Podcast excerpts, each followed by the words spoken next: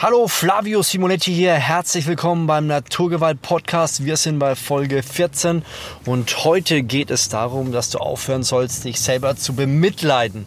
Ich glaube, das ist eine Sache, die man irgendwie so ein bisschen ins deutsche Blut infiziert hat, dass man sich gerne bemitleidet. Ist natürlich keine aussprünglich deutsche Sache. Ich merke auch, wenn ich in Italien bin, immer wieder Situationen und viele Menschen, die natürlich lamentieren. Ja, lamentieren ist schön.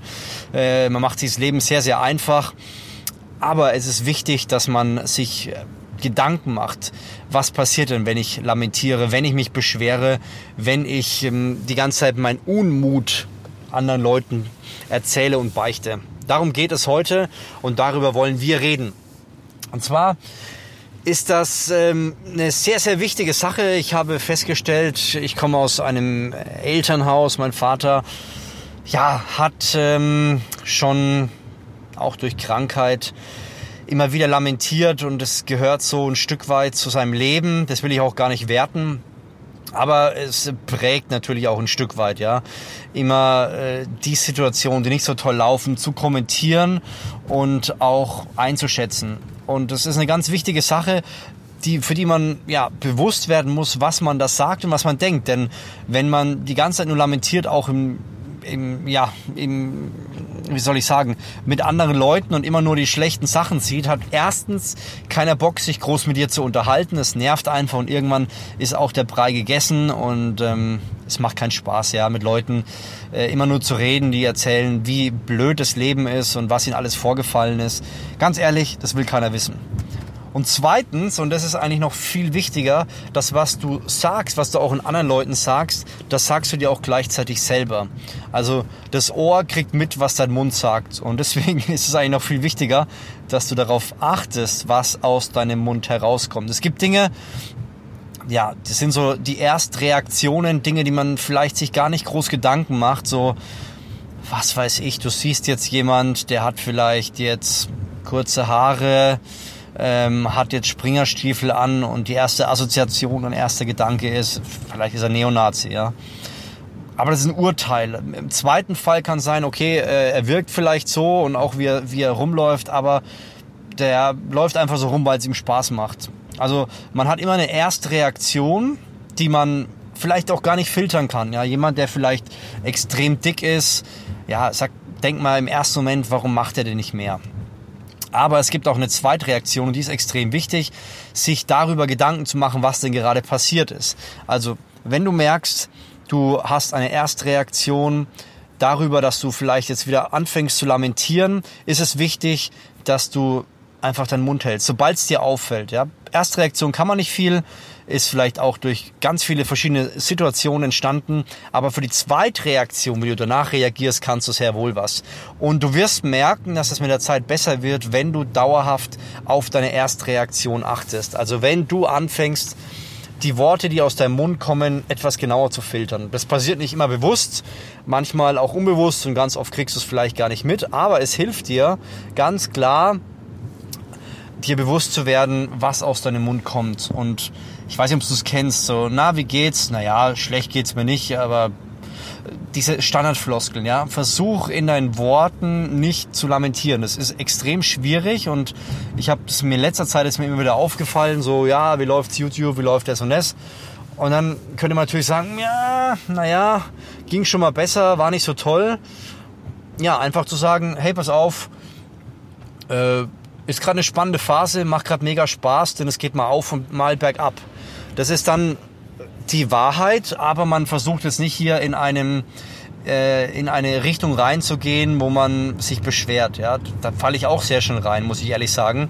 Sagst du, na ja, YouTube ist halt immer schwieriger.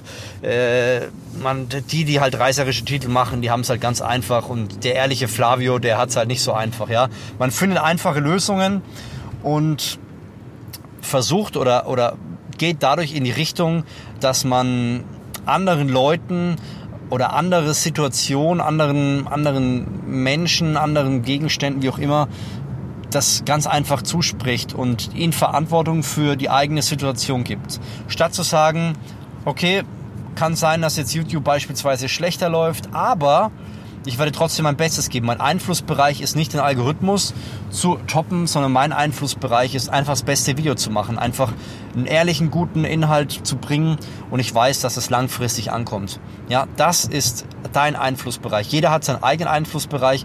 Man kann natürlich sagen, mein Chef bezahlt mich total schlecht und total die blöde Arbeit, die macht mir keinen Spaß. Ja, dann gibt es einen Einflussbereich von dir. Entweder du schaust, dass du vielleicht deinen Chef bewusst mehr Geld einbringst und dich auch nach der Arbeit engagierst und sehr interessiert bist und proaktiv. Und wenn es wirklich so sein sollte, dass dein Chef sich dafür nicht interessiert und selbst nach großem Aufwand irgendwie zu keinem Plus kommt, dann hast du immer noch die Freiheit zu sagen, deine Entscheidung ist zu sagen, ich bin raus. Ja, was danach passiert, ist immer noch deine Entscheidung.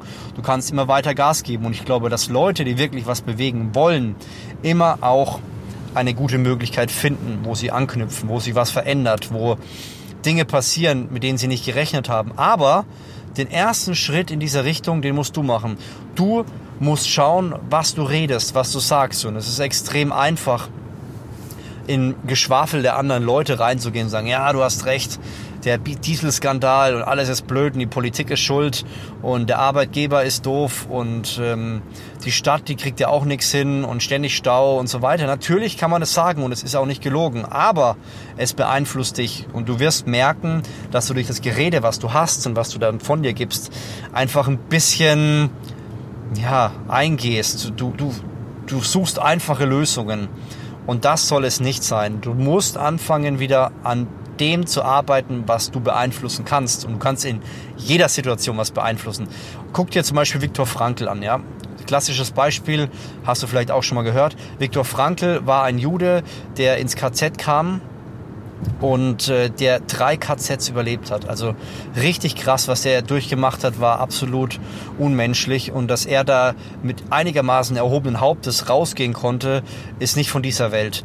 Und er hat gesagt, die Menschen können mir alles nehmen, die können mich hier ähm, auspeitschen, was weiß ich, die können, die können mir mein Essen entziehen, mein Trinken entziehen, die können mich grausamsten Situationen stellen, aber das Einzige, was sie nicht können, das ist nicht möglich, meine Gedanken und meine Würde zu rauben. Und die Würde und die Gedanken, die ich habe, die kann ich immer noch selber beeinflussen. Natürlich kann ich gewisse Situationen sehen und gewisse Dinge erleben, aber wie ich darauf reagiere, das beeinflusst mich.